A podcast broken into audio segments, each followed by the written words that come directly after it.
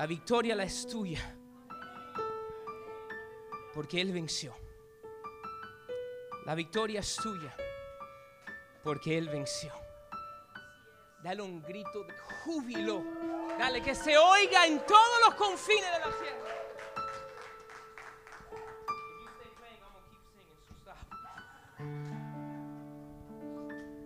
Esa canción para mí tiene un significado muy especial porque es el himno, literalmente el himno, en el cual mi esposa y yo nos paramos cuando estábamos en fe de que el Señor nos iba a dar a nuestra hija.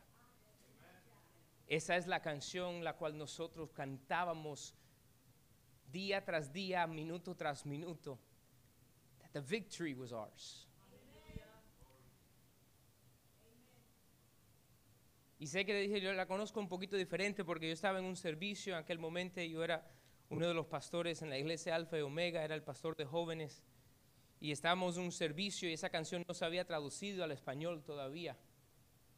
Y en el medio de la alabanza, el me, la dio de esa manera y la, puse y se la llevé a los, a los músicos en el altar y dije, vamos a cantar esta canción y cántenla así. Por eso me la conozco un poquito diferente.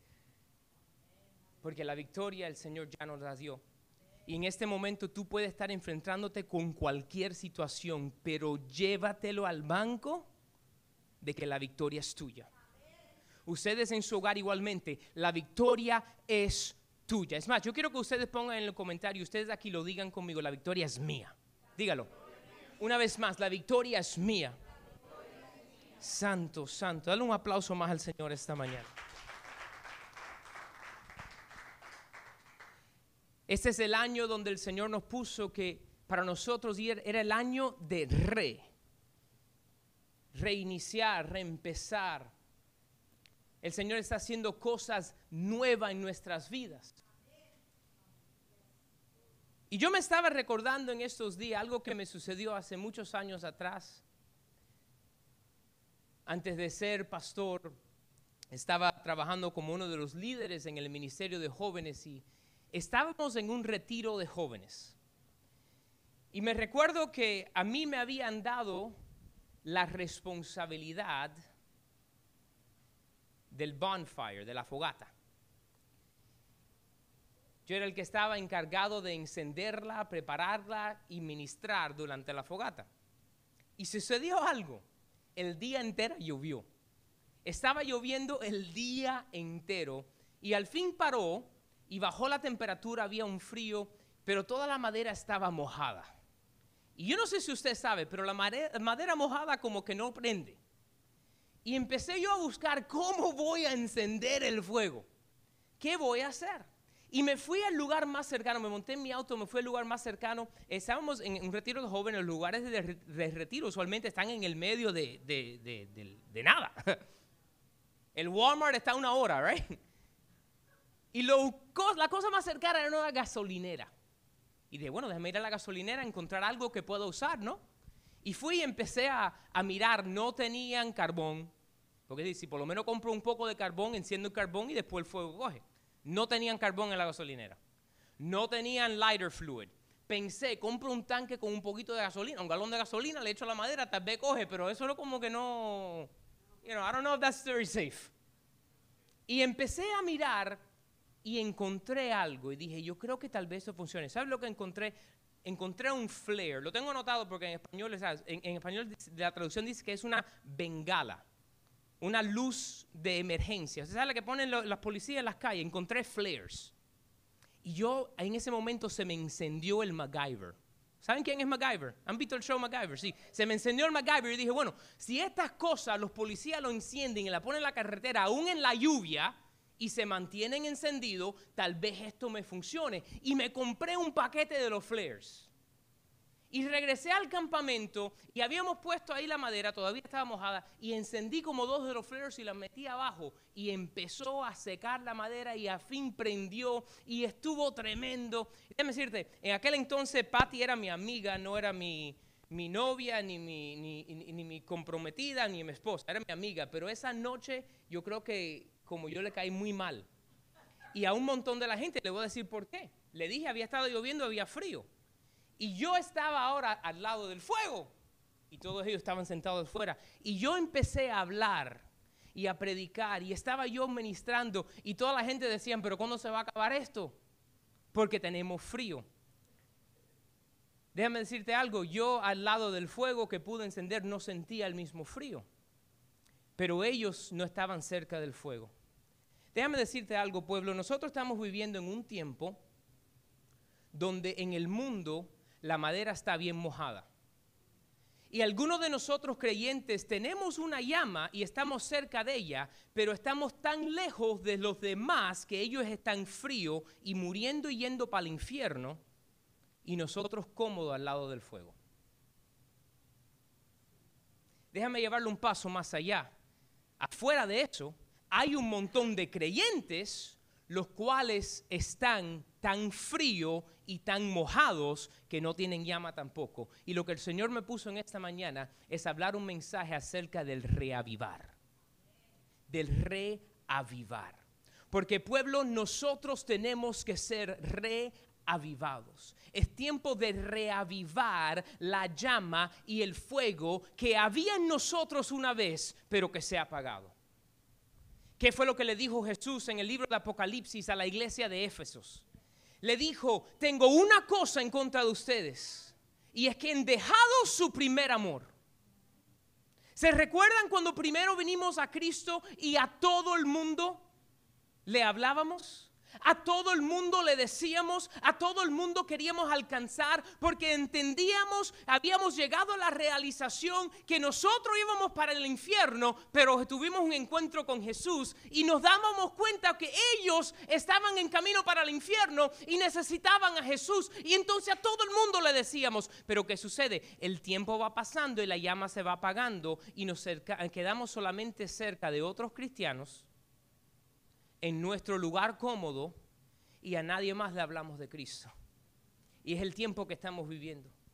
¿Saben ustedes? Dicen estadísticamente que hay más de un 53% de personas que nunca van a una iglesia, que nunca irán a una iglesia, pero déjame decirte algo, si nuestra llama está viva, si nuestra llama está ardiendo, nosotros podemos ir a ellos. No yo, sino cada uno de nosotros podremos ir a ellos. ¿Qué significa reavivar? Significa avivar de nuevo un fuego, un color, una pasión, una cualidad. Una vez más, reavivar significa avivar de nuevo un fuego, un color, una pasión, una cualidad.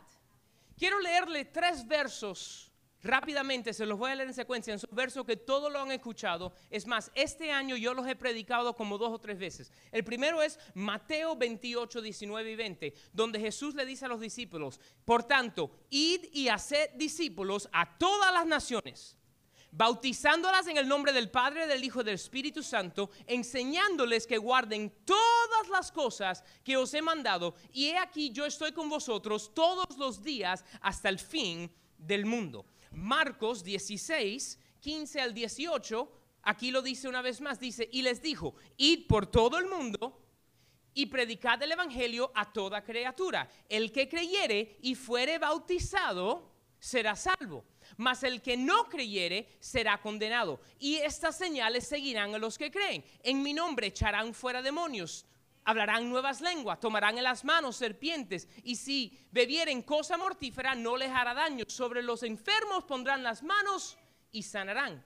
Y Hechos, capítulo número 1, verso número 8, Jesús le dice a los discípulos antes de ascender al cielo, pero recibiréis poder cuando haya venido sobre vosotros el Espíritu Santo y me seréis testigos en Jerusalén, en toda Judea, en Samaria y hasta lo último de la tierra. Iglesia, pueblo de Dios, creyente, recuérdense que nosotros fuimos instruidos por Jesús que tenemos que ir. Pero ¿sabe qué ha pasado? Oí a John Maxwell decir esto y me impactó. Nos hemos convertido en personas que no evangelizamos. Simplemente invitamos personas a la iglesia y eso no fue lo que dijo Jesús. Yo quiero que tú notes esto en esta mañana. Estamos llamados a ser ganadores de almas, no promotores de iglesia.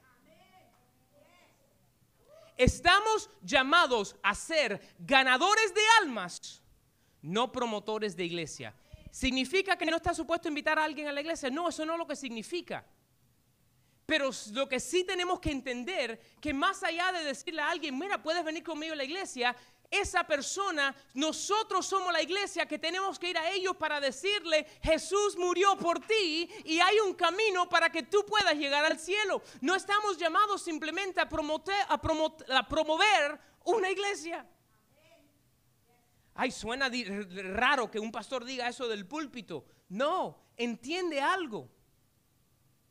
Cualquier persona que entre por estas puertas va a recibir el mensaje que Dios haya puesto en mi corazón como el pastor a esta iglesia. Y si no conocen al Señor en el nombre de Jesús, van a recibir a Cristo ese día. Pero la mayoría de las personas, aunque nosotros invitamos a venir, no vienen. Pero sí están con nosotros en el trabajo, en la tintorería, en el McDonald's y en el Publix y en cualquier lugar. ¿Y qué estamos haciendo nosotros para que ellos sean salvos? ¿Estamos dándoles del fuego que tenemos o estamos tan apagados que no tenemos fuego que dar?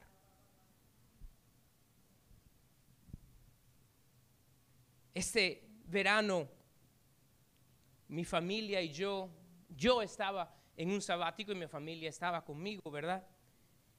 Y durante este tiempo, nosotros fuimos en un viaje de carretera, la familia, juntos. Y en mí se reavivó el hablarle a la gente de Cristo. Porque a veces nos podemos muy cómodos. Específicamente estábamos en una ciudad que no voy a mencionar.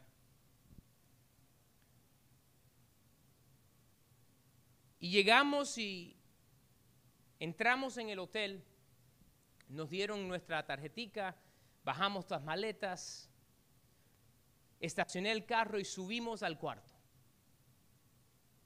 Entramos al cuarto, era ya la hora de noche, dijimos, bueno, vamos a ir a comer a tal lugar. Era una ciudad donde yo he ido anteriormente, mi esposa también, y dijimos, vamos a ir a tal lugar, es un lugar famoso, toda la gente que viene a esta ciudad quieren ir a ese lugar, a tomarse un chocolate caliente, lo que sea, ¿verdad? Y cuando salimos de la habitación y caminamos hacia el elevador, me encontré con un hombre que trabajaba en el hotel que estaba sentado frente por frente al elevador. Estaba ahí cuando nos bajamos del elevador, todavía estaba ahí 15 minutos después y estaba sentado, se le veía en el rostro que había algo y yo lo miré y le dije, salió así de, eh, Jesús te ama. Y me miró con una cara dura y le dije, ¿puedo orar por ti? Y me dijo, ¿tú eres pastor? Eh, as a matter of fact, I am. es lo que le dije. Da la casualidad que sí lo soy. Y el hombre me cogió la mano y me miró de ojo a ojo, me entró hacia fuerte, no me soltó la mano y me empezó a hablar. Mi esposa vio que el hombre estaba quebrantado y bajó por el elevador, por el ascensor con las niñas y me dejó solo con ese hombre y ese hombre me empieza a hablar. Y me dice unas cosas que había acabado de hacer dos días anterior que no voy a mencionar.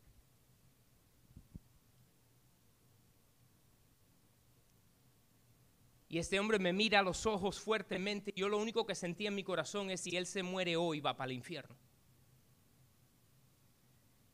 Y le empecé a hablar de quién era Jesús. Que aunque había hecho lo que había hecho dos días anterior, Jesús le amaba. Había muerto por él. Y empecé a hablarle y lo pude llevar a los caminos de Jesús. Y conoció a Jesús como su perdonador y su salvador en ese momento. Y sentí convicción del Señor preguntando a mí, ¿y cuándo fue la última vez que habías llevado a alguien a Cristo? No en el púlpito.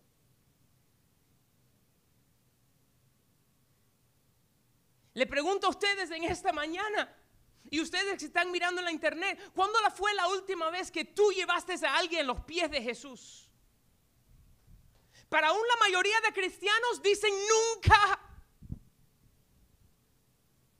Y Jesús no nos dijo que saliéramos a invitar a gente a la iglesia. Hemos convertido el evangelismo en invitaciones a iglesias, pero eso no fue el llamado de Dios para nosotros. El llamado es id y hacer discípulos. Cada uno de ustedes, cada uno de ustedes, cada uno de ustedes, tú estás llamado y equipado por el Señor de traer a personas a los pies de Jesús. Pero ¿cuál es el problema? La mayoría de nosotros cristianos encontramos una cosita que tenemos de desacuerdo con la persona y a eso le damos el 100% de nuestra atención. En vez de encontrar una cosita que tengamos en común para poder construir un puente y traerlos a Cristo. Mira, yo quiero que la note de esta manera. Nosotros tenemos que reavivar nuestra pasión por alcanzar a los que están perdidos. Saben, hoy celebramos 10 años como iglesia. Una década. Y la pregunta que yo me hago a mí mismo y que le hago a ustedes que son parte de nuestra iglesia es, ¿qué vamos a hacer próximo? ¿Vamos a seguir simplemente estando contento que vienen alguna gente que tal vez conocían al Señor y se fueron de otra iglesia. No estamos creciendo el reino de Cristo. Y es lo que Dios me puso en mi corazón. En nuestro próximo lugar, en nuestro próximo nivel como iglesia, tenemos que avivar el fuego y la pasión por los que están perdidos. Avivar el fuego y la pasión por aquellos que no conocen a Jesús, que están muriéndose día tras día sin conocer a Cristo y pasando la eternidad en el infierno si nos damos cuenta que hay un mundo perdido y nosotros tenemos la respuesta que se llama Jesús de Nazaret. Pablo nos dijo cómo hacerlo. Mira lo que dice Primera de Corintios 9. quiero que vaya conmigo. Abra su Biblia ahí. Primera de Corintios capítulo número 9. Voy a comenzar a leer en el verso número 9 de Primera Corintios, perdón, 19. Primera Corintios 9, 19 dice, por lo cual siendo libre de todos, me he hecho siervo de todos para ganar a mayor número. Me he hecho a los judíos como judío para ganar a los judíos. A los que están sujetos a la ley, aunque yo no esté sujeto a la ley, como sujeto a la ley, para ganar a los que están sujetos a la ley. A los que están sin ley, como si yo estuviera sin ley, no estando yo sin ley de Dios, sino bajo la ley de Cristo, para ganar a los que están sin ley. Me he hecho débil a los débiles para ganar a los débiles. A todos me he hecho de todo para que de todos modos salve algunos. Y esto hago por causa del Evangelio para hacerme copartícipe de él. En otras palabras, Pablo dijo, yo me pongo al nivel de ellos algo que ha estado redarguyendo en mi corazón, creo que es la palabra correcta, stirring. ¿Cuánto han oído que Jesús nos llamó a ser pescadores de hombres? Eso es una mentira. ¿Sabes por qué? Porque yo no soy pescador.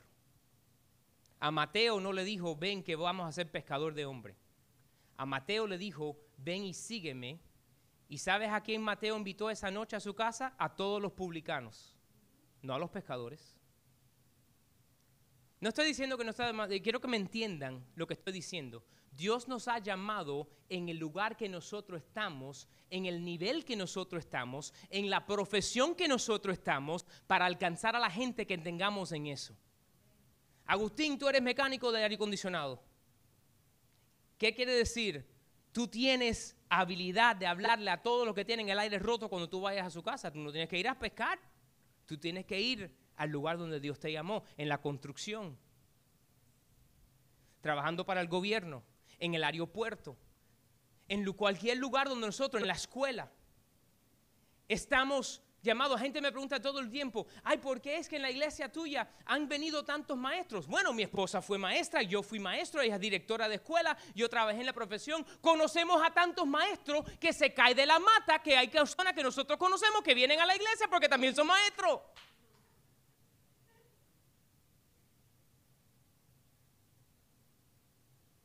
¿Por qué? Ese es el mundo donde yo estaba. Ahí es donde yo tenía conexión. Esa era la gente que yo estaba día a día dando con codo, entrando, tomando el café, hablando, haciendo los planes. Era la gente en mi mundo. Entonces, ¿qué salqué de estos versos?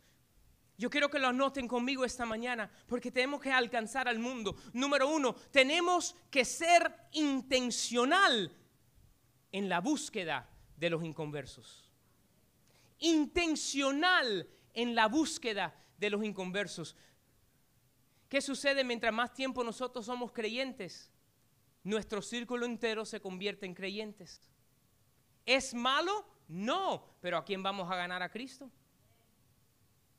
¿A quién vamos a ganar a Cristo? Si todo el mundo con que hablamos, si todo el mundo con que estamos son solamente gente que conocen a Cristo. No, tenemos que ser intencional en la búsqueda de los que no conocen a Cristo. Número dos, tenemos que ser intencional en el encontrar puntos en común con los inconversos. Encontrar lo que tenemos en común. Ah, ¿a ti te gusta el fútbol? A mí también. ¿Cuál equipo te gusta? Los Dolphins. A mí también. Y empezamos a hablar. Estamos viviendo en un tiempo que solamente mencionamos los que nos divide. Mire el último año y medio de este país y del mundo globalmente. Primero la división grande entre la elección, por quién se estaba votando. Después vino la situación con la pandemia y la división entre cómo lidiar con la pandemia. Cada vez que una cosa se ha ido como que semi resolviendo, surge otra cosa. ¿Qué surgió inmediatamente después? Lo que sucedió desafortunadamente con el asesinato de George Floyd y Derek Chauvin, el policía en Minneapolis. Y de repente todo se convirtió en la división entre los problemas de raza. Después fueron amainando esas cosas y empezó la división otra vez si ponerse mascarilla o no ponerse mascarilla. Después salió la vacuna y ahora la pelea es entre si se pone la vacuna o no ponerse la vacuna. Miren el platón. Todo lo que estamos viendo es manera de traer división, división, división, división, división, división. ¿Y qué sucede? Aún nosotros como creyentes caemos en la misma máquina de división y no estamos trayendo a la gente perdida a Cristo. Pueblos, tenemos que ser intencional en buscar quién es una persona que no conoce a Cristo intencional en encontrar si es una cosita pequeñita, por tan pequeñita que sea, que tengamos de acuerdo en el cual nosotros podamos empezar a hablar para traerlos.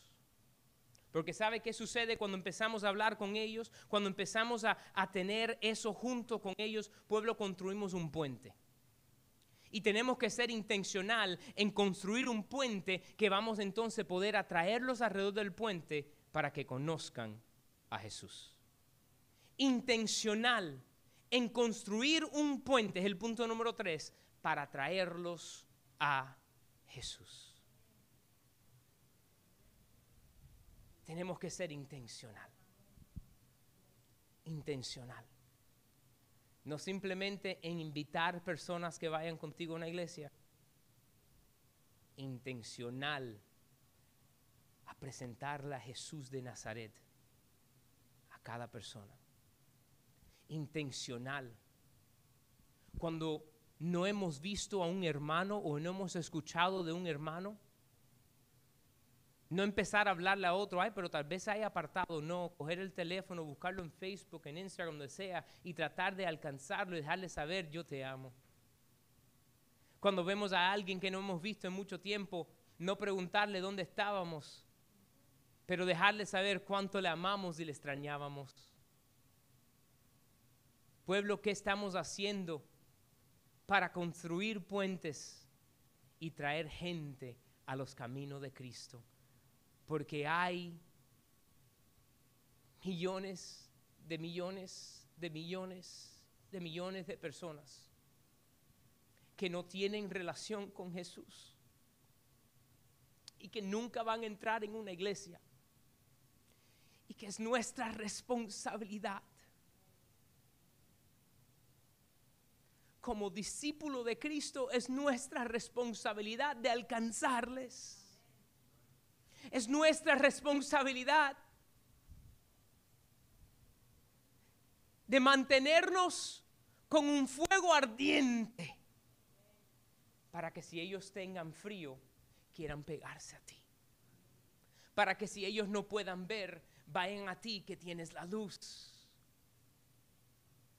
Jesús nos dijo que somos la sal. Jesús nos dijo que somos la luz. Y Jesús dijo que la luz no se enciende y se pone debajo de un almud, sino que se pone en alto para que ilumine. Y en esta mañana yo quiero recordarles que tenemos que reavivar nuestro primer amor. Que tenemos que reavivar esa llama. Que tenemos que encender ese fuego.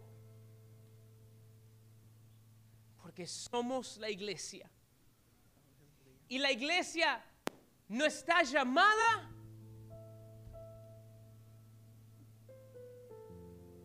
a alumbrar en la luz sino en la oscuridad. La linterna no se enciende cuando hay corriente y el sol. La linterna se enciende cuando se fue la electricidad y hay oscuridad. Y pueblo, yo me estoy predicando a mí esta mañana.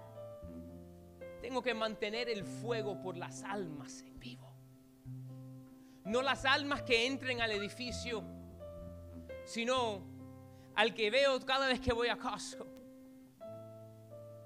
al vecino que hablamos. ¿Y cómo? ¿Cómo lo hacemos? Le enseñamos el amor de Cristo. Mira, ayer mi vecino y yo empezamos a hablar. Pensé yo que estaba en la película, en el show ese viejo de Tim Allen, porque estábamos hablando de, un lado de la, del jardín al otro. Y estábamos hablando porque hace dos días Comcast estaba trabajando y le cortó el cable que entraba a su casa de ATT. Y no lo dijeron y ahora ATT dice que no pueden venir hasta la semana que viene a darle el internet. tuve dos opciones. Wow, qué cosa más fuerte. Increíble. Y uno que hace todo con el internet, trabajamos a través del internet, vemos el televisor a través del internet.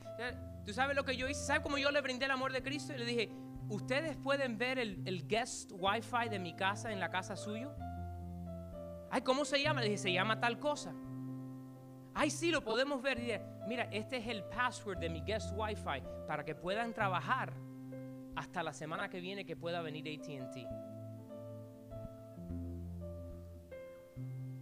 Ay, pastor, ¿cómo es eso brindándole el amor? Sí, estoy haciendo puente. Porque cada vez que hay una cosa, el vecino me va a llamar hasta llegar al momento donde pueda decirle, oye fulanito, hemos hablado mucho, pero ¿sabes lo que nos hace un poco diferente? Es el amor por Jesús de Nazaret. Construyendo puente de cualquier manera que podamos. Porque estamos llamados a ser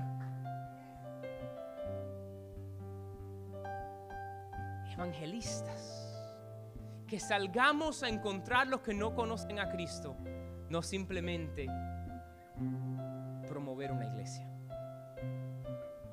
Yo quiero que nos pongamos de pie en esta mañana.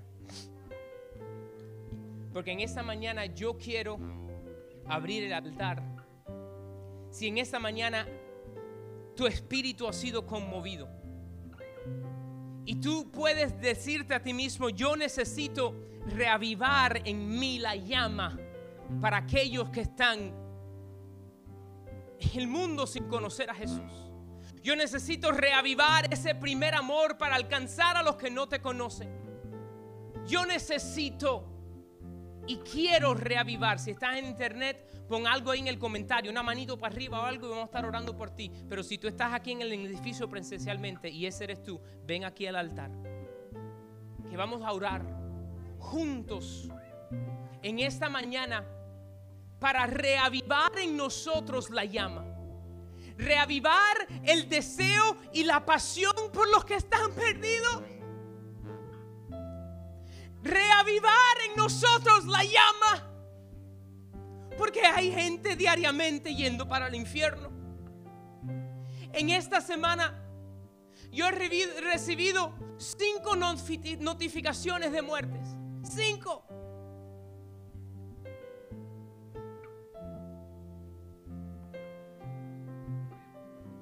Gracias a Dios esos cinco conocían a Cristo y pero qué de lo que no yo he escuchado y no conocían a Cristo. Hice yo todo lo posible para alcanzarle.